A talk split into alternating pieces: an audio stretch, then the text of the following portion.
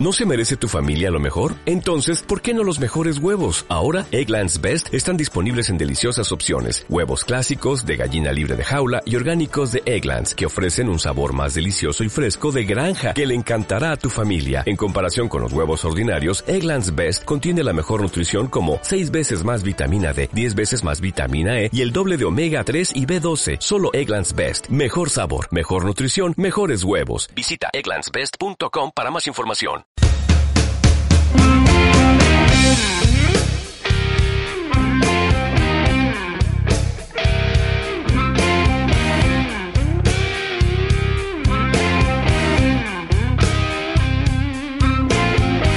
When I was a younger, about 12 years old, I couldn't do nothing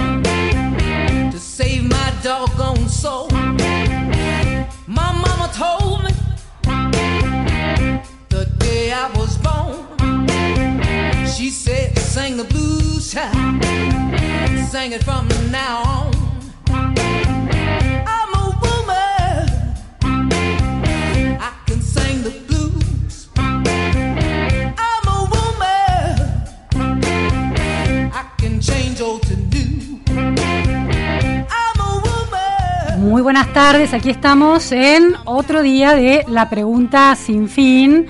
A las 13 horas, creo que nunca fuimos tan puntuales para arrancar a las 13 horas en el país con un día lindo. Me gustan los días lindos de esta temporada. Es el mejor momento del año, quizás 25 grados de temperatura y también una sensación térmica de eh, con los mismos valores. Está lindo el día, un poco caluroso y pesadito, pero lindo. Para los oyentes que se quieran comunicar, lo pueden hacer por WhatsApp al 11 21 87 1067 7 y también pueden estar atentos a las redes sociales, por ejemplo, Twitter, arroba FM. Bueno, la economía sigue siendo un tema central, economía, crisis política del oficialismo en el contexto global la guerra de Ucrania, presionando sobre las economías de bueno, Argentina y de América Latina, de la región. Perú está trayendo novedades y ese, va, y ese va a ser uno de los temas de hoy. ¿Puede lo que pasa en Perú? ¿Qué es lo que pasa en Perú? Y lo que pasa en Perú, una vez que lo comprendamos, puede suceder en Argentina porque hay una variable, un elemento común en las crisis de nuestros países que son eh, los crecientes precios en los alimentos y en los combustibles. Argentina debería, mmm, debería ser una buena noticia para la Argentina. Los precios altos de los commodities fueron una excelente noticia, sobre todo en la primera gestión del presidente, en la primera gestión del kirchnerismo con el presidente Néstor Kirchner, con esta idea del viento de cola, el crecimiento a tasas chinas, gracias al pre a los precios internacionales de los commodities. Estamos nuevamente en un contexto de commodities altísimos, no se sabe hasta dónde van a llegar, presionados por la escasez que representa la guerra en Ucrania y las sanciones a Rusia, países que son centrales en la provisión de energía y de alimentos en el mundo. Bueno, esa oportunidad Argentina se la está perdiendo. Primero porque no hizo las inversiones necesarias para explotar ese tesoro que está enterrado. Argentina es uno de los grandes reservorios de hidrocarburos. Y por otro lado, porque las políticas económicas del gobierno impactan sobre la productividad del campo. Hay grandes debates que son también históricos en Argentina. En esta oportunidad, Argentina no está aprovechando ese viento de cola de los commodities. Eso va a ser uno de los temas que vamos a conversar hoy con un economista clave en la historia argentina y que además fue citado por la vicepresidenta en el acto del 2 de abril cuando hizo una comparación entre la situación que atravesó el gobierno de Alfonsín con su problema de deuda y de inflación y su relación con el FMI, una comparación tácita con todo lo que pasaba allí, como una especie de alusión, eso es una de las lecturas más instaladas, al gobierno de Alberto Fernández y el destino que puede eh, atravesar y correr este gobierno. Y mencionó explícitamente la figura de Machinea, a quien le vamos a preguntar estas cuestiones y entender si la crisis actual tiene resoluciones parecidas a las de aquellos momentos y, problemas parecidos. uno de los ejes centrales de la eh, mirada de la matriz conceptual con la que el kirchnerismo y puntualmente el cristinismo eh, mira los problemas económicos es la puja de intereses. ¿no? Eh, lo escuchamos al gobernador de la provincia de Buenos Aires hablando de Kisilov, hablando de intereses. Hoy también hay una guerra en Europa que ha generado, bueno, se miraron hace poquito las imágenes de Egipto, de España, de todos lugares donde está habiendo graves problemas de energía y de alimentos, porque justo la zona de conflicto es una zona productora de alimentos para Europa y para el mercado mundial y gran proveedora de energía, de gas para Europa y para el mercado mundial también, porque todos los precios están relacionados. Así que está habiendo una presión muy alta. La escuchaba Cristalina Georgieva del Fondo Monetario decir que puede haber una gran crisis alimentaria, llamar a los gobiernos a tomar medidas para evitar que eso genere los problemas sociales que obviamente trae. Así que está muy bien que el gobierno tome medidas. Nosotros desde la provincia de Buenos Aires vamos a apoyar en todo lo que podamos y todo lo que falta lo vamos a pedir también porque imagínate que acá con el conurbano, pero también con el interior, eh, no da mal la situación social. Hemos tenido una, una recuperación muy fuerte con respecto a la pandemia. Algunos leía hoy una nota en el diario, fue un rebote. Bueno, no, pero la economía cayó 9 y creció 10. Mm. Cuando una pelota rebota, rebota más bajo de lo que venía de arriba. Y en la mayoría de los países del mundo la recuperación estuvo por abajo de los números de pandemia. Así que estamos arriba, mejoraron algunos indicadores, pobreza, también el último indicador de empleo. Pero bueno, falta la distribución, faltan los ingresos, faltan los salarios y eso implica que los precios dejen de subir. Y hoy si multaron a una proveedora de alimentos, bueno, evidentemente hoy con los precios de guerra que hay en el mundo, para algunos hay un negocio bárbaro. No tenemos que tener miedo a enfrentar a intereses que, bueno, uno no está metiéndose con la rentabilidad de un negocio normal, con su crecimiento. Escuchamos ahí entonces la idea de no tenemos que tener miedo a enfrentar intereses, ¿no? Eso es lo que está en el centro de la mirada, una puja de intereses entre sectores corporativos, de acuerdo con la visión kirchnerista, que presionan sobre los, los precios en un contexto de alza de precios por los commodities internacionales. Y finalmente hacemos un recorrido por las palabras de la vicepresidente, de la vicepresidenta el sábado, cuando se refirió a ese momento del gobierno de Alfonsín, eh, y hizo una alusión a cómo se relacionan los gobiernos con los organismos internacionales y el peso de los intereses. Resulta ser que Machinea, ¿se acuerdan de Machinea? Que fue luego ministro de Economía durante el gobierno del presidente de la Rúa, de la Primera Alianza. Machinea era miembro del de gabinete económico de Surril, del doctor Surril. Y habían decidido, en medio de unas tantas crisis que atravesaron, privatizar el polo siderúrgico y el polo petroquímico. Innovar, una, medida innovadora. Y allá marchó a Estados Unidos, Machinea, para entrevistarse con el presidente del Banco Mundial y decirle que necesitaban un préstamo de 4 mil millones de dólares para poder privatizar y tornar mucho más eficiente, en forma privada, el polo siderúrgico y el polo petroquímico. Y entonces el presidente del Banco Mundial lo escucha atentamente, se machinea y va ganador, voy con la privatización. Estos son los que inventaron la privatización, ¿cómo van a decir que no? Bien, llegó allá y el presidente del Banco Mundial le dice, mire, no, no va a poder ser, pero ¿cómo que no? Le pregunta es para privatizarlo, para que sea más eficiente, más eficaz. Estados Unidos se va a oponer. ¿Cómo que se va a oponer? Claro, porque compiten con el sector siderúrgico y petroquímico de ellos. Si ustedes son eficientes y son competitivos, compiten contra ellos. Y ahí se desayunó.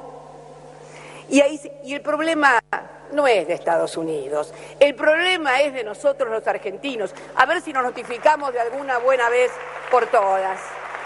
Estados Unidos lo que hace es defender sus intereses. Ojalá todos tuviéramos esa misma actitud. La palabra intereses y la defensa de los intereses y también en esa relación con los organismos de crédito y con Estados Unidos tan central en esos organismos, de acuerdo con la matriz conceptual económica de la vicepresidenta, lo que pesan son los intereses. Estamos en comunicación telefónica con José Luis Machinea. Muchísimas gracias, José Luis, por estar hoy en la Pregunta Sin Fin. Es un placer para mí. Gracias por llamarme. Bueno, José Luis Machinea, eh, la gran, gran parte de los argentinos no lo conocen, pero las nuevas generaciones a veces están distraídas a la historia reciente, así que hago mínimas referencias de sus hitos eh, de, en, en esta vida económica de la Argentina. Como decía la vicepresidenta, fue ministro de Economía durante la gestión de la Alianza. Y durante el gobierno de Alfonsín, que es esta experiencia que alude particularmente en ese discurso, fue subsecretario de Programación del Desarrollo de la Secretaría de Planificación de la Presidencia de la Nación primero, subsecretario de Política Económica del Ministerio de Economía y luego presidente del Banco Central. Fue parte del equipo de eh, Juan Vital Zurruil en ese rol central del Banco Central y en un momento clave de la economía argentina crítico. Eh, José Luis, este paralelismo que establece la vicepresidenta entre aquellos días y el vínculo de el gobierno de Alfonsín de la Argentina con un organismo global como el Banco Mundial y eh, esta referencia a los intereses de Estados Unidos. ¿Cuánto hay de sesgo en esa lectura que hace la vicepresidenta y cuánto, cómo lo ve usted que fue un protagonista de ese momento? Bueno, eh, efectivamente nosotros, eh, de haber sido en el 86, eh, después de haber lanzado el plan austral, decidimos que teníamos que hacer algunas reformas. Y las dos cosas que se nos ocurrió, eh, pues no estábamos demasiado preparados para trabajar en eso. Eh, después, con la ayuda de, algunos de algunos amigos, este, eh, tuvimos un programa de, de, de privatización en parte, pero de reformas en general.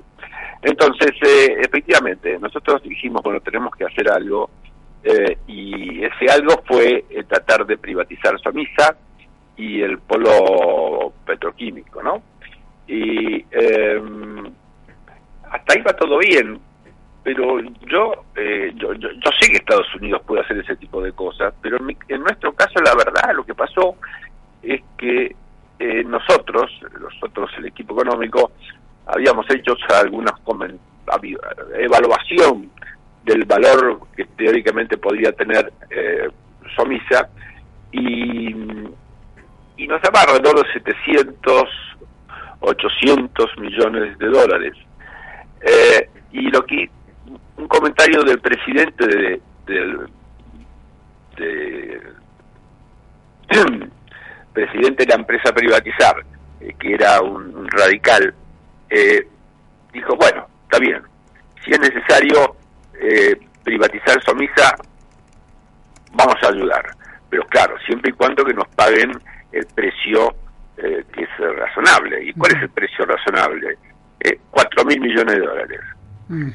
Y ahí se acabó la privatización, porque ya no, no fue un problema ya de hablar con el gobierno de Estados Unidos, fue mucho antes de eso, porque una vez que el presidente de, dijo eh, eh, dijo cuatro mil millones de dólares cuando nosotros sabía, sabíamos que valía alguna cosa entre 700 y 800 o 900 millones de dólares, nos dimos cuenta que no había manera de tratar de vender eso porque tenía iba a ser un desastre político. Ahora, en el diálogo, en ahí. Eh, ahora digo que, que en Estados Unidos suele hacer esas cosas Sí, eso es cierto, pero en el caso nuestro no fue así. ¿no? Y, hubo diálogo con, eh, porque menciona muy explícitamente un diálogo suyo con eh, los funcionarios del Banco Mundial que le dicen, le trasladan esta idea de que Estados Unidos se iba a oponer a esto. ¿Ese diálogo existió? ¿Esa conversación existió tal mm, como lo relata la, vicepresidenta? Yo no, no recuerdo eso. Yo, yo sé que, este, eso fracasó por la sencilla razón de que acabo de decirle recién. Claro pero no por otra cosa. Ahora, eh, y me extraña que yo no sepa eso, porque éramos dos o tres los que estábamos trabajando en ese tema. Pero bueno, pero digo, eso no quiere decir que Estados Unidos no haga ese tipo de cosas, ¿no? Pero en el caso este, no fue por eso. Ahora, detrás de este relato de la vicepresidenta está la idea de cuánto pesan en una negociación con el FMI los intereses de Estados Unidos, cuánto presionan sobre un gobierno a la hora de llevar adelante sus políticas económicas. Eh, en ese pasaje del discurso, la vicepresidenta hace una, una, dice algo parecido a esto. Es como ir a comprar al almacén con las recetas del con la política o las recetas del almacenero.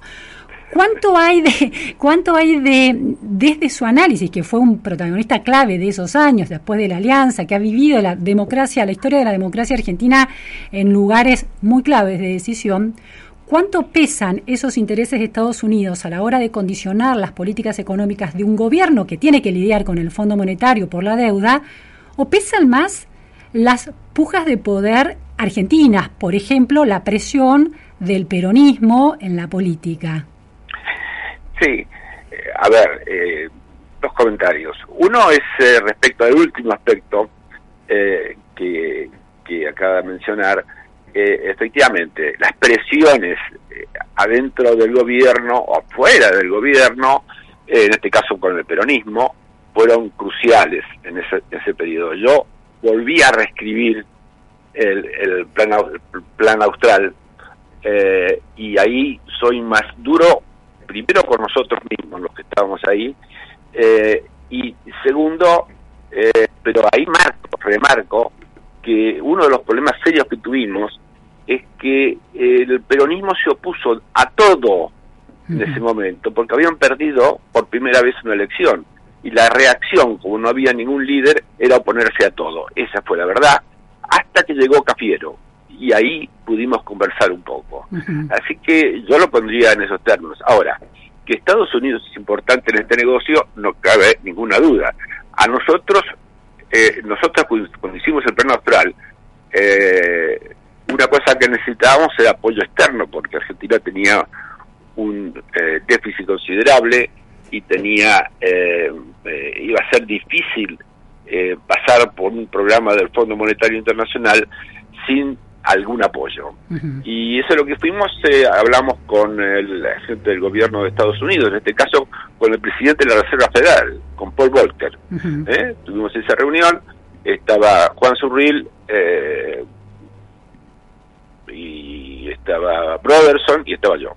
Y bueno, eso fue muy, nos ayudó mucho, porque el fondo cuando nosotros dijimos que íbamos a hacer un programa que entre otras cosas tenía, eh, íbamos a poner restricciones a los precios por un periodo muy breve, no las restricciones de precios que escucho hoy día en la Argentina, eh, algo parecido a lo que hizo Israel en ese momento. Eh, el apoyo del gobierno de Estados Unidos con nosotros fue muy importante, ¿no? Y yo hablé bastante con, en ese momento con el presidente de la Reserva Federal ¿Por qué estaba tan preocupado el presidente de la Reserva Federal con las deudas de Argentina y otros países? Por una sencilla razón, porque por general eso no lo, no lo hace el presidente de la Reserva Federal. ¿Por qué estaba tan interesado? Y por una sencilla razón, que lo que habían tomado de crédito cuatro, cuatro países de América Latina eh, de los bancos de Estados Unidos era de tal magnitud que si nosotros hacíamos íbamos a un default generalizado, había una crisis financiera en Estados Unidos. Y por eso Paul Volcker se ocupó personalmente de, de, tratar de que hiciéramos, llegáramos a un acuerdo, así que eh, para nosotros fue útil en ese momento. Eso quiere decir que la presión de Estados Unidos de una o de otro lado es muy importante, siempre. Y puede ser positiva o negativa. ¿En qué sentido eh, colaboró Estados Unidos? En, en usted dice que contó con la colaboración dado el déficit que tenía Argentina. Claro, colaboró porque eh, nosotros no podíamos pagar los intereses de la deuda. Así que lo que nosotros dijimos es, nosotros podemos pagar solamente la mitad de los intereses de la deuda. Y le dijimos al gobierno de Estados Unidos eh, y al, al presidente de, del Fondo Monetario Internacional eh, y, eh, y entonces, ¿eso qué, implicaba? Que nosotros íbamos a pagar la mitad de los intereses, solamente, no el capital, ¿no? La mitad de los intereses y no más. Y por lo tanto eso, eso requería que los bancos nos financiaran la otra mitad. Y ahí intervino la presión de Estados Unidos con los bancos extranjeros para decirles, señores, ustedes tienen que dar un poco más de plata acá, porque si no, en este caso el gobierno argentino no tiene plata suficiente como para pagar todos los intereses. Em, José Luis, en la Argentina está otra vez en el medio de una crisis económica con una inflación creciente. Hay preguntas de si esto se puede convertir en una hiperinflación como la del 89. Eh, y la relación con el Fondo Monetario vuelve a estar, es también uno de los factores que eh, producen una conmoción dentro del oficialismo, dentro del Frente de Todos y, eh, bueno, un debate en la sociedad. El, gobierno de Alfonsín, la hiperinflación, la pérdida de efectividad del plan austral, ¿se debe a las condiciones que había puesto el FMI o, como señalaba, se debe a la obstrucción del peronismo en ese momento en las políticas que tenía que, decidir implementar el gobierno de Alfonsín, las políticas económicas? Bueno, yo creo que las eh, hubo poco de las dos cosas, ¿no? Eh, es, eh, es obvio, es evidente, diría yo, que eh, la presión del peronismo eh, respecto al gobierno de Alfonsín fue extraordinaria, ¿no? 14 paros generales, es un récord este, en la Argentina y en el mundo posiblemente. 14 paros generales. Eh, y una una y lo que hicieron este, que hizo el peronismo en los primeros años es directamente estar en contra de cualquier proyecto que tuviera el gobierno de Alfonsín solamente cuando este, aparece un líder en, el peronismo, eh, es eh, que dura poco, porque después Menem le gana la elección, eh, ahí hubo margen para acordar algo. Y si no, hubo una posición total del peronismo y en este caso encabezada por los trabajadores, ¿no? Este, Ubaldini y compañía. La pata sindical del movimiento peronista. Así es, exactamente este eh, y ese fue tan fuerte porque justamente el, el peronismo le había ido mal en las elecciones, por primera vez habían perdido eso y se había creado un desastre eh, político dentro de, del, del peronismo eh, y entonces ahí lo que hay aparece el sindicalismo diciendo nosotros nos hacemos cargo. Y eso fue lo que pasó. José Luis, el equilibrio de fuerzas es distinto porque bueno, es ahora el peronismo en su versión kirchnerista cristinista la que está en el poder. Em, si uno eh, piensa la Argentina de hoy, pero con las experiencias acumuladas, usted que las conoce muy bien, eh, uno de los debates que se da en este contexto es una, para parar la inflación, que es el problema acuciante en términos económicos, es política de shock o gradualismo y hay cada vez más consenso de que el shock es lo conveniente, pero que este gobierno no tiene el capital político, el liderazgo suficiente como para eh, poder hacer algo así. Sería una tarea del próximo gobierno. El plan austral fue en principio una política de shock que casi de un día para el otro logró contener la inflación. ¿Cómo fue? Por qué funcionó al principio y por qué dejó de funcionar después. Sí. Bueno, efectivamente, sí. El plan Austral fue eh, una estrategia para parar la inflación eh, y fue una estrategia de shock, ¿no? La inflación en ese momento era casi, casi del 30%, men, 30% mensual. Para tener idea de dónde mm, estábamos. Y eh, al mismo tiempo Israel tenía una inflación del 20% mensual. Y cito a Israel porque Israel hizo un programa muy parecido al argentino y lo hizo una, una semana o 15 días después del caso argentino. Y la verdad que ellos no sabían lo, que íbamos a hacer nosotros ni nosotros lo que iban a hacer ellos. Pero los dos programas fueron muy iguales. El, el programa israelí terminó bien, hasta hoy, hasta hoy, y el austral, que tenía características iguales, eh, no terminó bien. este, y y ahí eh, y ahí lo que hubo es eh, problemas quizás en nosotros en algunos aspectos definitivamente eh, pero también algunas otras cosas como que el apoyo de Estados Unidos al gobierno de Israel no mientras nosotros estábamos buscando algo de plata por aquí o por allá y no encontrábamos los Estados Unidos le dio un grant no un, un- un- un subsidio eh, de eh, equivalente a 4 billones, eh, a 4 eh, mil millones de dólares eh, en dos años, ¿no? Eso fue una de las cosas que hizo y eso fue un apoyo realmente extraordinario. Y, y, la, y la otra cuestión, que, que es extraordinario esto, eh, es que había elecciones en Israel en ese momento. ¿Y qué pasa? Eh, gana no sé cuál de los dos partidos, pero gana por un poco. La diferencia de votos debía ser 1%, si es que llegaba a 1%. Sí. ¿Y sabe lo, sabe lo que hace? ¿Qué hacen en Israel? Deciden, bueno, vamos a hacer lo siguiente. Los dos vamos a gobernar. Uno va a gobernar los primeros seis meses y el del otro partido, el que perdió, pero casi empate, va a gobernar los otros dos, eh, eh, dos años. Mientras nosotros teníamos huelgas y corridas y todo esto, eso fue, desde el punto de vista político, lo que hizo Israel. ¿no es decir, un mayor apoyo eh, en términos de préstamos del, del FMI. Estados Unidos era vía el FMI que le prestó este, estos 4 mil millones de dólares. No, no, no, no. Esto fue directamente eh, Del eh, gobierno de Estados Unidos. El gobierno de Estados Unidos. El Ujú. gobierno de Estados Unidos. Entonces, apoyo, apoyo, mo- fue apoyo- grant, no fue, no, no fue ni siquiera un préstamo. Claro, ¿eh? un grant. Fue apoyo financiero de Estados Unidos y, for- y una eh, inteligencia política de Israel en esa puja por el poder de, de las distintas eh, corrientes y los distintos partidos, de cómo distribuir ese poder, ¿no? Hubo eso. Sí, Eh, en lugar de pelear, pelearnos como nosotros, Claro. y eso se debe, sí.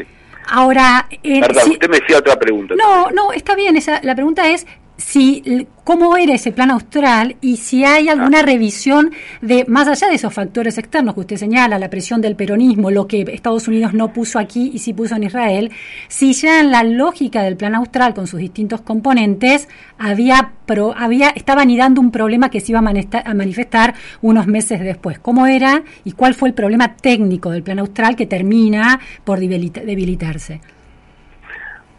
Bueno, este, eh, la falta de, de, de- de- de acuerdos dentro de la Argentina fue un problema serio porque introdujo mucha incertidumbre, definitivamente, por eso hacía la comparación con Israel, eh, y eh, el no tener ese eh, subsidio directamente de- del gobierno de Estados Unidos también fue un problema. Ahora, de cualquier manera, el programa, eh, el programa empezó a flaquear no solamente por eso, sino porque eh, nosotros habíamos bajado la inflación del 20% eh, eh, mensual al 2%. Ajá. ¿no? ¿Cuán- ¿En cuánto tiempo? Del 30 me había dicho hoy, 30 o En 20. 30, en 30 días.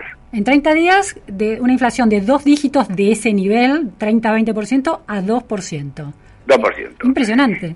Impresionante, sí, sí, no, sí, sí. Este, y bueno, y empezó haber algunos problemas. Este, nos enteramos que nosotros no controlábamos todo el aparato económico del, del radicalismo. Habíamos llegado, éramos, no sé, éramos señores que estábamos ahí y que parte del radicalismo nos miraba raramente, no, otros con más cariño, por cierto.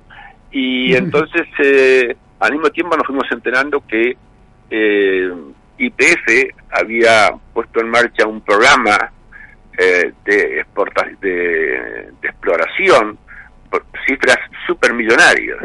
Nos enteramos que el que era pre- vicepresidente del Banco Hipotecario eh, había puesto en marcha un programa de viviendas extraordinario y nosotros no controlábamos al Banco Central en ese momento. ¿no? Claro, una desconexión de los distintos organismos del, del Poder Ejecutivo. Sí, con una visión, visiones distintas. Claro. Lo que estaba pensando el radicalismo es el radicalismo más tradicional, que hicieron en, en los 60, y en los 60 efectivamente lo que hubo que hacer es un, programa de, eh, no de, de- de reducir la inflación, sino el- la prioridad era tratar de que la economía se recuperara Claro. y, y acá pensaron que se podía hacer lo mismo y lo que hubo ya es una recuperación porque a medida que bajó la inflación de un saque de un día para otro automáticamente aumentó la demanda ¿no? Claro. entre otras cosas porque los sectores de menos recursos tuvieron un aumento mayor que los de medianos y altos ingresos entonces ya era eh, eh, y entonces eh, arriba de eso lo que ellos hicieron es dar subsidios. Entonces nosotros no controlamos el Banco Central, que es el que daba los subsidios, ¿se da cuenta? Claro, claro. Y entonces eh, el problema también fue un problema de eh, que nos llevó un tiempo, finalmente yo llegué al Banco Central, pero bueno, llegué 15 meses después de haber lanzado el programa Austral, eh, porque, bueno, claro, eh, había que sacar a gente eh, muy cercanos al corazón del radicalismo. Claro. ¿no? Sí, una, yo- una puja de poder dentro del radicalismo que estaba en el poder. Y ahí les quiero plantear esto, José Luis. Eh, Carlos Pañi, en su editorial del lunes, hizo otra comparación. Eh, él plantea que la situación actual del gobierno de Alberto Fernández no se parece tanto a la de Raúl Alfonsín en el momento en que el equipo de Surrubil, con usted también, estaban llevando, tratando de salir de la crisis, sino al gobierno de la Alianza con un de la, de la Rúa aislado, arrinconado un poco por eh, Raúl Alfonsín y una ala importante del radicalismo, sino todo el, el radicalismo. Lo que usted describe eh, parece coincidir más con esa lectura, ¿no? De un loteo del poder donde algunos organismos en manos de quien no lo está ejerciendo, pero tiene eh, poder fáctico en, en la coalición gobernante, eh, pone obstáculos para el cumplimiento de ese plan. Sí, pero a ver, pongámonos en perspectiva. Estamos hablando de 1985, ¿no? Ujú. Eh, eh, llevamos varios años de dictadura. Y eh, en ese periodo no había hiperinflación, ¿no? La hiperinflación eh, viene de la mano básicamente de cuando asumen los militares. Fue por un error del, del peronismo, el famoso Rodrigazo. Pero lo que quiero insistir en esto es que todos, los radicales, los peronistas, todos pensaban que lo que se necesitaba en ese momento era hacer algo para incrementar la demanda. ¿no? Para que aumentara más la economía. O sea, no era un problema que los radicales eran los malos y los otros eran los buenos. Eso es lo que se pensaba en el país Sí, sí. porque no se dieron cuenta que había cambiado la situación. La otra, la situación previa era que había que aumentar la demanda para aumentar el nivel de actividad económica y que ahora ya estamos en hiperinflación y por lo tanto el remedio era distinto. Digo esto porque si no da la impresión que los radicales hicieron esto. Sí, los radicales hicieron esto. Lo mismo que hubiesen hecho los peronistas. Sí, sí, entiendo. Un clima de época, un clima intelectual, económico, entiendo. Exactamente. Eh, eh, José Luis, viendo este presente, con esta interna que se da en el gobierno, con organismos centrales que se necesitan para implementar, por ejemplo, el acuerdo con el FMI, los la Secretaría de Energía, que está eh, comandada por una figura cercana a la vicepresidenta, eh, ¿cuál cree usted que es el plan que puede estabilizar la inflación y eh, recibir en mejores condiciones al próximo gobierno, no importa el signo que sea?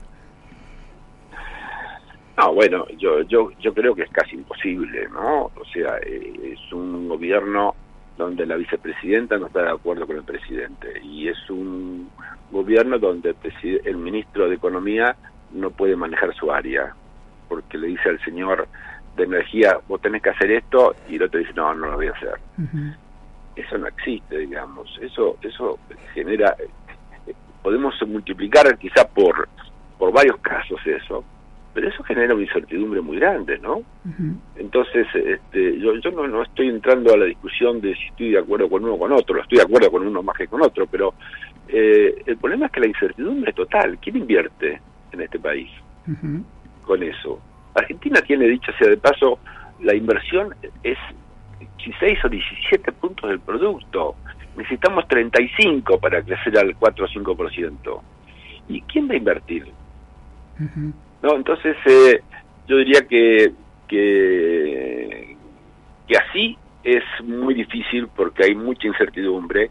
Eh, en el caso nuestro, eh, estoy hablando de vuelta del plan austral, nosotros tuvimos que ir convenciéndolo a Alfonsín, que, puso la cara contra contra diferencias que había entre el radicalismo, eh, pero era Raúl Alfonsín, ¿no? Y, y con él poco a poco eh, fuimos eh, mejorando la performance, pero ya había pasado ese periodo extraordinario de muy baja inflación y tuvimos que arrancar de vuelta.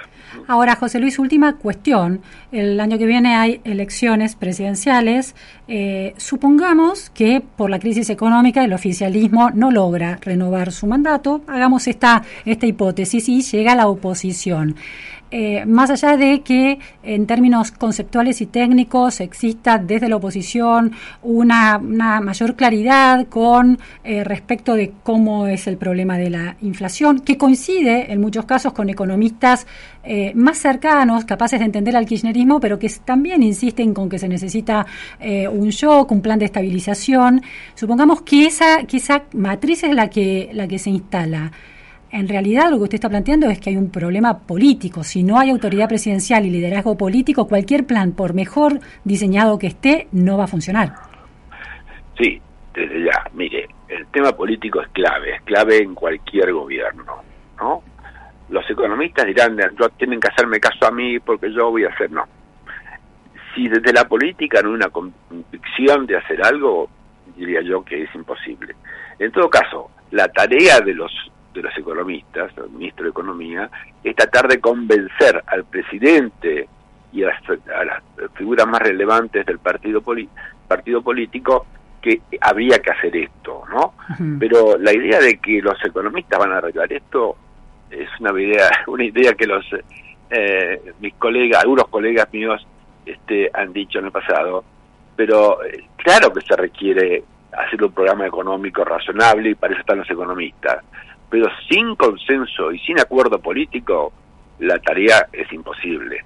Y, y, y, y, yo quería hacer un pequeño comentario sobre el shock o no shock, digamos. Eh, eh, el shock en el plan austral eh, fue una cosa muy importante en su momento, también en Israel pasó lo mismo y en algún otro lado también pasó lo mismo. Ahora, el problema que tenemos hoy día, nosotros cuando hicimos el shock, lo que hicimos es aumentar un poco el precio de algunos servicios públicos, de tal manera que cuando eh, se anunciara el congelamiento, eh, estuvieran a precios razonables. estuvieran corregidos esos precios, más realistas. estuvieran corregidos, ¿no? No hubo que aumentar mucho, pero en el margen hicimos algo. Ahora, ¿usted se imagina uno que llega y va a ser un shock? Y resulta que el precio de, no sé, del gas o de la electricidad y el, las cuentas le dan es que tiene que ser 80, eh, 90 y ahora vale 10 o 15. Y, y, eso lo multiplico por varios otros precios. El problema es cómo hacer un shock con esa distorsión de precios. Claro, algunos economistas plantean primero la alineación de los precios relativos y después el shock.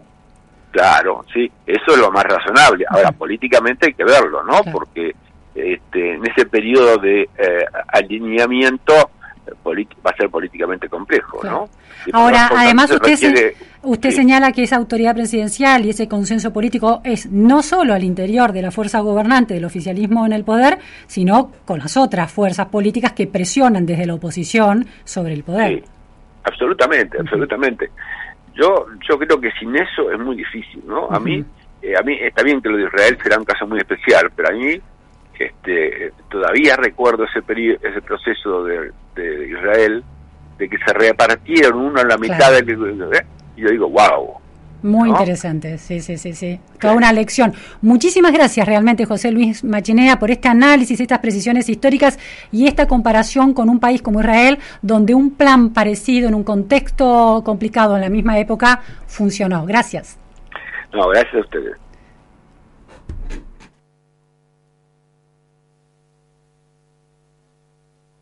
Para escuchar, para escuchar y volver a escuchar, volver a escuchar. Siempre Millennium. Tiempo de publicidad en Millennium. Bavarian. SUV y autos usados premium en Puerto Madero. Alicia Moró de Justo 2020 Teléfonos 4315-2646 y 4544. Unidades usadas ingresadas por la venta de nuestras marcas Honda, Hyundai, Jeep, Ram, Dodge y Chrysler. Valorizamos tu usado al mejor precio del mercado y con transferencia inmediata. Tenemos más de 40 años de trayectoria. Te vendemos tu usado. Contamos con estacionamiento propio y todos los protocolos para tu seguridad. Compra seguro. Compra en Puerto Madero. Bavarian. SUV y autos usados premium. ¿Sos socio de OSDE? Tenemos una buena noticia para vos. Ahora podés obtener tu credencial digital para acceder a nuestros servicios en forma práctica y segura. Es posible utilizarla sin conexión y compartirla con otra persona para que compre medicamentos por vos o acompañe a tus hijos al médico. Además, como la mostrás desde tu celular, reducís la posibilidad de contacto con el coronavirus. Descargala ahora y lleva siempre con vos una credencial sustentable. OSDE, hoy más que nunca, queremos que más gente se cuide. Superintendencia de Servicios de Salud 0800 www.sssalud.gov.ar Nacional de de Medicina Prepaga número 1408 Tarifazos de Comunicación 0810 555 nuestra web o contacto Boston Seguros y sus más de 6.000 productores asociados en todo el país aprecian tus afectos y valores. Para Boston, tu patrimonio vale lo mismo que para vos. Boston te aprecia. Superintendencia de Seguros de la Nación. Para consultas y reclamos, 0800-666-8400 www.ssn.gov.ar. Número de inscripción, 0032. Lava Autos Planeta. El mejor servicio al mejor precio. Encontrarnos en Monroe 1601, esquina Montañeses, a 100 metros de Avenida Libertador. De lunes a sábados, en el horario de 8 a 19 horas.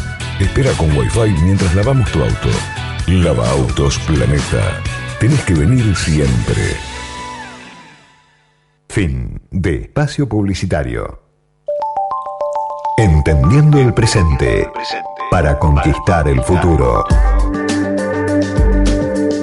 Millennium 1067. Buena gente. Buena radio. Buena radio.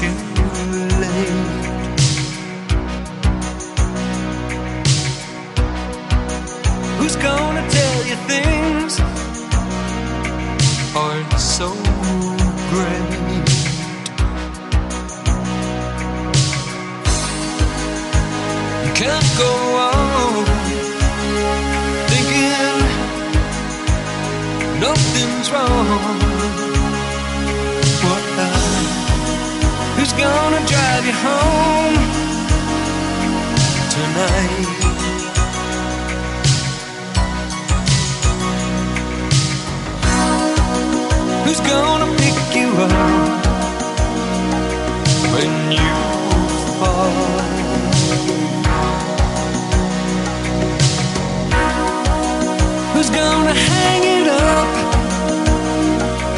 when you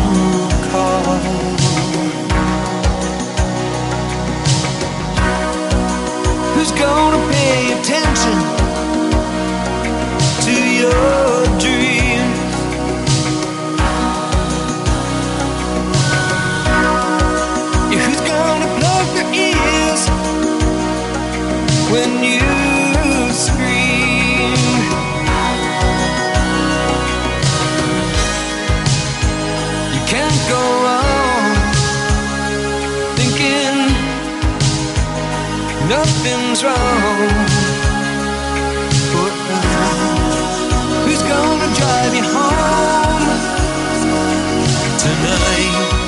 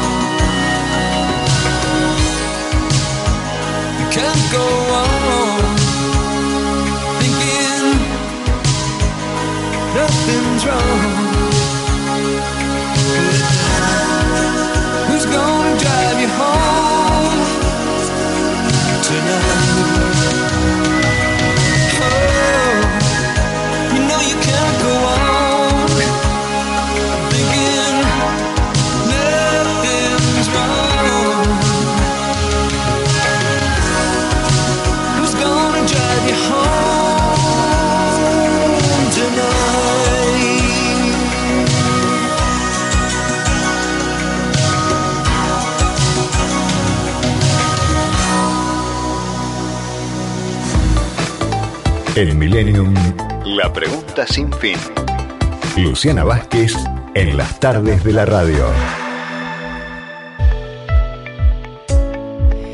Bueno, tuvimos una interesante entrevista con José Luis Machinea para entender cuánto presionan efectivamente los intereses sobre una política que se quiere implementar desde el gobierno, en este caso frenar la inflación, cuánto presionan los intereses de Estados Unidos, como tan que como tanto destacan la vicepresidenta o eh, Máximo Kirchner o Axel Kicillof ¿Y cuánto presiona la oposición? En el caso del Plan Austral y del gobierno de Alfonsín, Machinea fue muy claro. El peronismo con su pata sindical, los 13 paros que se le hicieron al gobierno de Alfonsín, fue un momento crítico y fue ese interés aunque los intereses de Estados Unidos podían también jugar un rol, fueron los intereses del peronismo presionando al oficialismo no peronista los que complicaron la situación política y económica de la Argentina en ese momento, de acuerdo con un protagonista del gobierno de aquellos tiempos.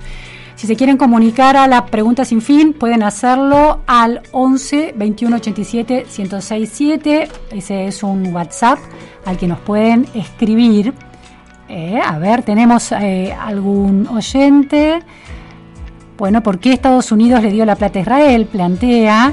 Eh, y hace una crítica dura a parte de los dirigentes que estaban en el gobierno de Alfonsín. Hay, bueno, memorias históricas que se disparan en los, en los oyentes.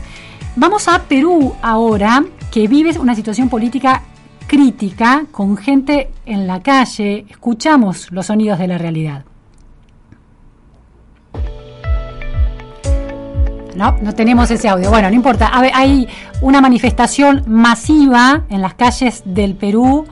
El gobierno de Pedro Castillo decidió un eh, estado de sitio para que las movilizaciones de marzo frenaran y allí tenemos entonces los sonidos de la realidad que llegan desde el Perú.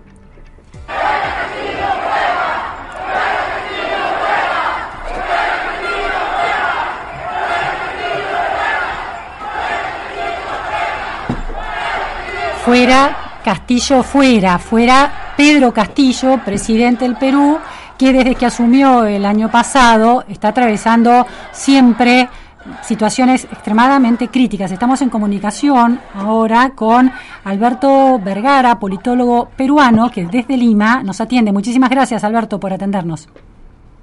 Hola Luciana, ¿cómo estás? Siempre un gusto conversar contigo. Igualmente, Alberto es doctor en ciencia política por la Universidad de Montreal, en Canadá, profesor de la Universidad del Pacífico en Perú y ha sido además profesor en esas universidades en Montreal, en Harvard y en Sciences Po de París. Es un experto en los procesos políticos de los países andinos. Alberto, ¿cómo podrías sintetizar, contarnos qué está pasando en este momento en Perú? Eh, bueno, lo que hay es un proceso de acumulación de eh, decepción de la ciudadanía con el gobierno de Pedro Castillo, que desde el inicio eh, ha sido un gobierno cuyo origen era eh, débil porque se impone por muy pocos votos en una segunda vuelta contra Keiko Fujimori. En primera vuelta no había obtenido ni siquiera el 20% de los votos y por lo tanto tenía una necesidad de eh, construir una legitimidad propia y de disipar los temores que había sobre su digamos, sobre sus condiciones democráticas y sus condiciones de manejar el país con alguna sensatez. Eh, Alberto era, supimos en ese momento que Castillo es un maestro rural eh, considerado de extrema izquierda, pero conservador, hiperconservador en lo social, está en contra del matrimonio igualitario, está en contra de la homosexualidad, está en contra de eh, la libertad de las mujeres a la hora de decidir su seguir adelante o no con un embarazo.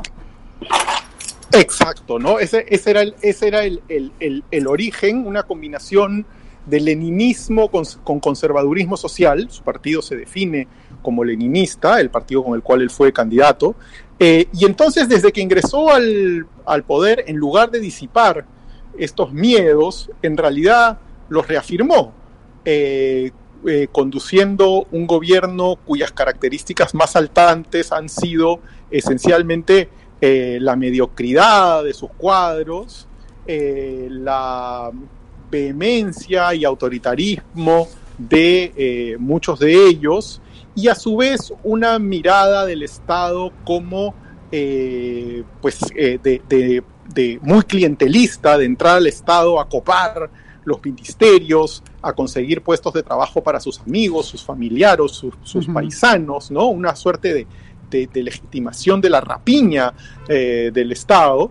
Ahora, te, hago, te hago una pregunta antes de, avanzar. Em, en ese momento, cuando asume, cuando es elegido finalmente presidente, en esa, en esa hiperdispersión de las fuerzas políticas en Perú, con tantas fuerzas disputando y finalmente esa polarización entre Keiko y él, eh, cuando gana las elecciones, lo que había temor por esta posición de extrema izquierda, su vinculación eh, en un momento como sindicalista docente con Sendero Luminoso, eh, lo que sorprendió fue que siguió el mismo presidente del Banco Central, Julio Velarde, que, es presidente del Banco Central en, desde 2006 en Perú, lo que le da a Perú una estabilidad económica más allá de los cimbronazos políticos que tiene, y había nombrado también como ministro de Economía a Pedro Franqui, que era considerado una figura moderada. ¿Qué pasó con esa moderación, sosteniendo al presidente del Banco Central, nombrando a Pedro Franqui? ¿Qué pasa para que eso se termine en esta crisis económica y política actual? Eh, la verdad es que esa moderación económica en grandes eh, líneas se ha mantenido. Lo que estamos viendo no es una degeneración, eh, no es la acumulación de rabia, vamos a decir, contra eh, el mal manejo económico, que, puede serlo, pero finalmente, como dices tú, no solo se mantuvo a Julio Velarde como presidente del BCR, del Banco Central, sino que se introdujo cuatro nuevos miembros del, directorio del Banco Central, que son tecnócratas de izquierda respetables y sensatos, eh, lo cual responde también a por qué la estabilidad de la moneda eh, se ha mantenido a pesar de toda esta turbulencia. Y ahora hay un ministro de Economía que es bastante pro eh, ortodoxo y pro continuidad, así que el mundo económico no es el que se ha desmoronado, el mundo que se ha desmoronado es el del manejo del Estado, eh, con una, un manejo de los ministerios absolutamente displicente, repartido como si fuera la lotería entre sus allegados, entre gente sin ninguna preparación para estar en los cargos, Ahora, eh, eh, Alberto, ¿cuánto pesan las protestas? Porque las protestas sociales que se están dando desde la semana pasada y que hicieron eclosión en las calles del Perú en las últimas horas, escuchábamos ese, esa, esas eh, marchas, el sonido de esas marchas con afuera Castillo. ¿Cuánto pesan los precios de los alimentos y del gasoil en la economía de los sectores que se están movilizando? ¿Por qué recrudece ahora esta crisis y por qué algunos líderes políticos peruanos están pidiendo que Castillo se vaya. Así es. Lo que pasa es que es un roto para un descosido, ¿no? Es decir, efectivamente, como en todo el mundo tienes un proceso de alza de precios sobre los productos que has mencionado, pero sobre eso lo que la gente percibe es que lo que hay es un gobierno que no se ha tomado en serio ninguna de las urgencias eh, del manejo eh, pues del país, ¿no? Entonces es muy difícil cuando tú has estado entregando los ministerios a ineptos de toda la Haya, eh, que ahora salgas a decir que, bueno, los precios están subiendo, pero están subiendo porque es la guerra, entonces la legitimidad del gobierno se ha erosionado. De manera importante y creo que el punto más alto de esta erosión es la falta de respeto absoluta que significó que el gobierno pusiera como ministro de salud en el país, hay que decir lo que ha sufrido en términos de muertes, la peor pandemia del mundo, puso a un verdadero charlatán, un médico charlatán que vendía agüita con, que ya no me acuerdo cuál era el nombre, agüita racimada. Eh, entonces, un verdadero charlatán de ministro de salud porque era cuota del partido eh, eh, con el cual postuló. Eso es como que el punto más alto de esta desprecio finalmente por el país, creo. Eh, cuando poner a alguien en, el Ministerio de Salud de esas condiciones. Entonces creo que lo que se ha ido agotando es entonces, una falta de respeto tras otra, tras otra, con nombramientos de ese tipo, lleno de ministros que tienen prontuarios, Luciana, de tipo, o sea, realmente delincuentes. Estoy, eh, leyendo, eh, Alberto, hay una, bueno, noticia sobre el ministro de Salud. Hace seis días el Congreso de Perú censuró al ministro de Salud, Hernán Condori, por considerarlo carente de idoneidad y capacidad para ejercer el cargo y deberá presentar su renuncia al presidente. ¿Renunció finalmente Condori? Exacto, fue, fue censurado, ¿no? Este, porque hubo presión eh, ciudadana de los medios para que fuera, para que fuera censurado. Cuando fue al Congreso, en realidad el Congreso no lo censuró eh, inmediatamente, le dio 30 días de plazo, le dijo que iban a ver. Eh, por el fondo, el gobierno y el Congreso, debajo de la retórica de la pelea, tiene una serie de intereses comunes, el legislativo y el ejecutivo, con una serie de, de, componendas eh, bajo la mesa. Entonces, eh, Quiero, Alberto, que escuchemos juntos las palabras. ¿Tenemos el audio de Vizcarra? Sí, tenemos, Esteban, nuestro operador nos dice que tenemos el audio de Vizcarra, que fue presidente también del Perú, hablando de cuál podría ser la salida, según él, de esta crisis. La salida. Y la salida es de que el presidente Castillo tiene que dejar ya la presidencia porque ha dado múltiples, o sea, ha dado reiteradas muestras, múltiples muestras de que no puede y no va a poder gobernar un país tan complejo como el nuestro. La única manera es que haya un régimen de transición presidido por la vicepresidenta, la, la vicepresidenta Boluarte, que ella asuma la presidencia. Pero mientras que se convocan a elecciones generales, siguiendo los procedimientos que está establecido en la Constitución.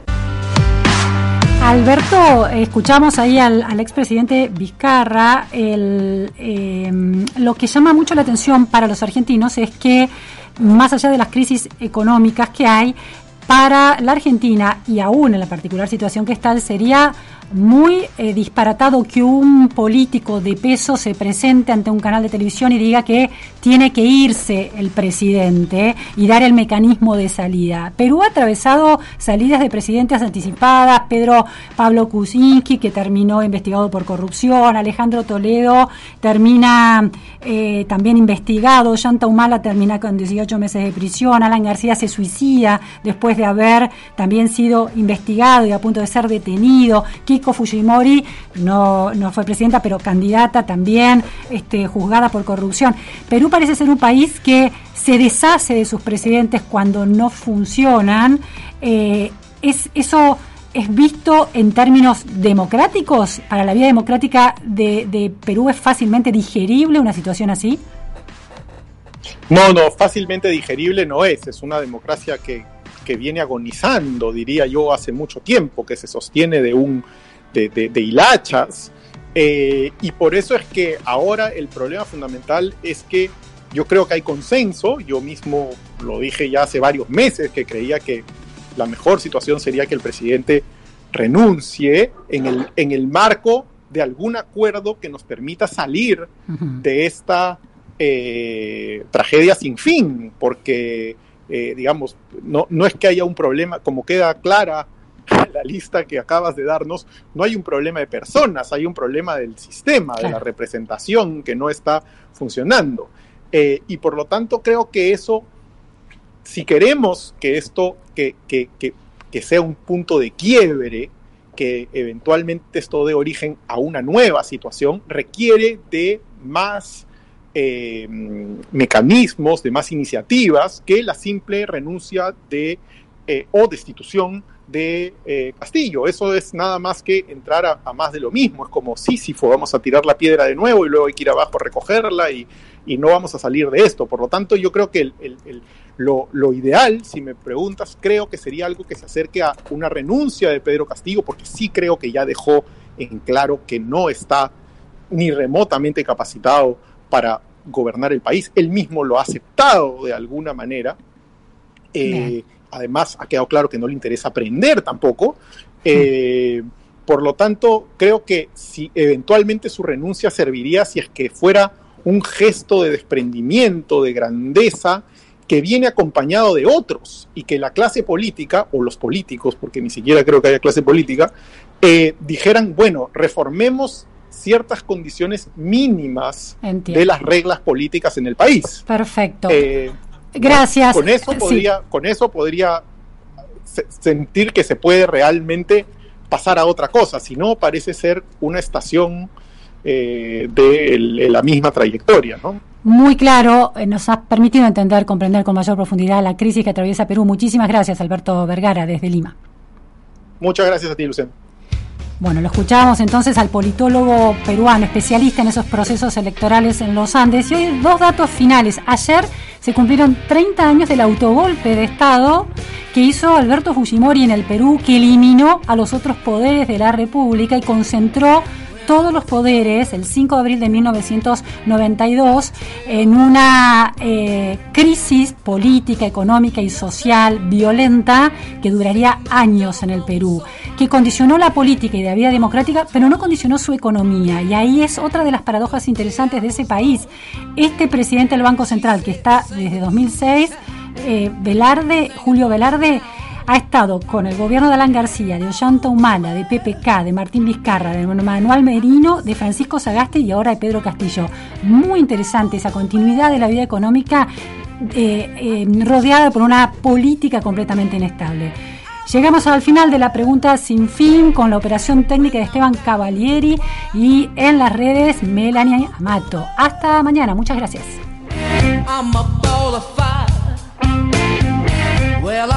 Down yonder